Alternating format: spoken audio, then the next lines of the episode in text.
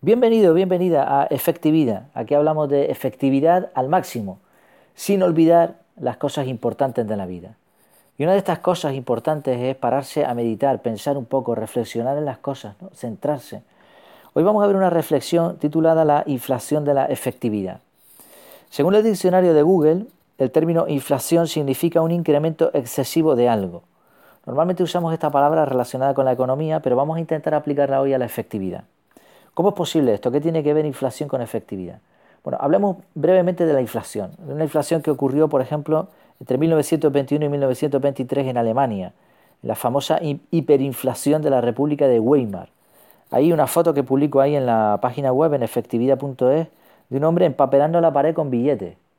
Había llegado a tal punto la inflación que los billetes eran más, más baratos que el papel que se compraba para empapelar. Así que el hombre, pues ni corto ni perezoso, pues hizo esto.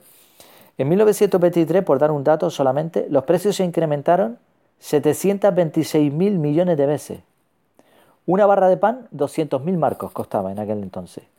Es impresionante, ¿no? Los trabajadores tenían que recibir el salario tres veces al día y los restaurantes cambiaban, recibían tres veces al día porque tenían que cargarlo hasta con carretillas de la cantidad que, que suponía tantos billetes, que no valían nada, ¿no? Y los restaurantes, por ejemplo, cambiaban los precios varias veces en menos de 24 horas. ¿Qué tiene que ver esto de la inflación? Esta es una inflación excesiva, pero todos los países tienen una inflación, ¿no? deben de tener además una inflación, se supone, en una economía sana. ¿Qué tiene que ver esto con la efectividad? Vamos a verlo. En primer lugar, un punto importante a tener en cuenta es que la efectividad no tiene límite.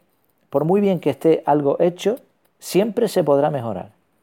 Si no tenemos cuidado, podemos llegar a eh, caer en un ciclo, en una rueda, en un ciclo interminable, en el que nunca estemos satisfechos, nosotros o los que están a nuestro alrededor, con nuestro rendimiento. Igual, o con, el nuestro o con el de los que están alrededor nuestra.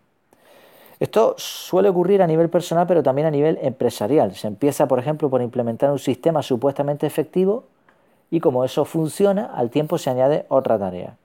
Se usan check-in, Canvas, Scrums, metodologías ágiles, GTD y un montón de sistemas que en pocos meses resultan no igual inefectivos, sino no tan efectivos como nos gustaría.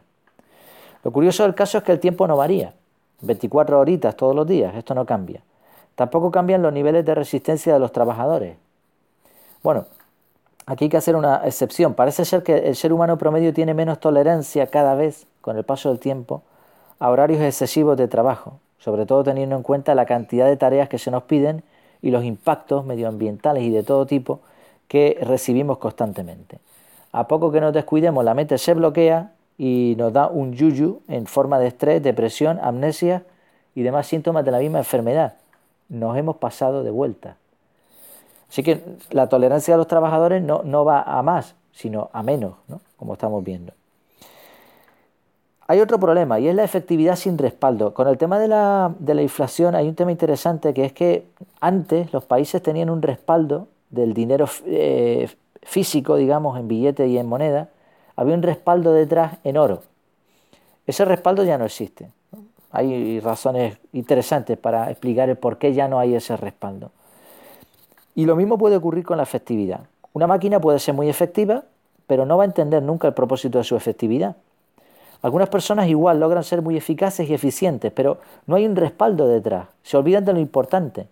Con tal de superar unas cifras, o tornarlas de rojo a negro, son capaces de todo, incluyendo las pérdidas colaterales, muchas veces en sus propias carnes y familias. Vivimos en un mundo dominado por las cifras aparentes, calorías consumidas, pasos recorridos, tareas marcadas. Incluso modificamos las gráficas para que digan lo que queramos. Que la cosa no va bien en la gráfica semanal, ponla mensual a ver qué, a ver qué tal va. O, la, o cambia este parámetro hasta que nos convenza. ¿no? O sea, son cifras, es inflación son billetes, monedas, pero no hay el respaldo, no está el valor, no están los principios. Querer conseguir más y mejor para llevar el mismo estilo de vida o para engordar la chequera no, no tiene sentido. Lo importante es tener tiempo libre para estar con tu familia, eso es un valor, hacer un buen trabajo, ganar el sustento de forma honrada. O sea, no vale de nada ser muy efectivo si no tienes un respaldo en valores y principios de calidad. Hay una frase de Peter Drucker, Peter Drucker, Dice, no hay nada tan inútil como hacer con gran eficacia algo que no debería haberse hecho en absoluto. Llegamos al tercer punto que se puede extraer de esto de la inflación, la mejora continua. La mejora continua o método Kaizen, como le gusta llamarlo a muchos. Y se, parece mucho a la, mm, inflación. Según los economistas, la inflación correcta en un país del tipo como España, capitalista, debe ser de un 2% aproximadamente. Para lograr esta cifra, pues se intervienen de, un montón de maneras, eh, entidades locales, centrales, exteriores, eh, para que no suceda lo que sucedió en Weimar, lo de esa hiperinflación, sino que se mantenga en ese 2%. Lo mismo con la mejora constante. La efectividad, como decíamos, no tiene límite. Entonces muchas personas intentan siempre dar un poquito más, un poquito más. Y esto está bien, ¿no? Esto es excelente. Si queremos progresar en la vida no se puede uno quedar parado. Un coche no gira si no está en marcha. Ahora bien, ¿será necesario poner límites a las mejoras? Por ejemplo, si un trabajador da un rendimiento excelente, ¿le vamos a pedir más porque tiene capacidad?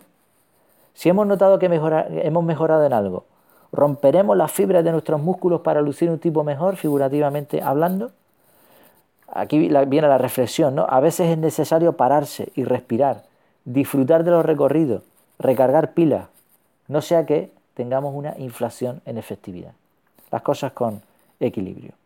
¿Qué te ha parecido? ¿Te ha gustado? ¿Te ha gustado? Espero que sí. Puedes comentar en los comentarios en la página web, también en el podcast, por supuesto. Están abiertos, así que puedes decir lo que quieras. No hay moderación y yo responderé con mucho gusto. Muchas gracias por tu tiempo, por haber escuchado este contenido. Espero que te haya gustado de verdad. Hasta que nos volvamos a ver, que lo pases muy bien.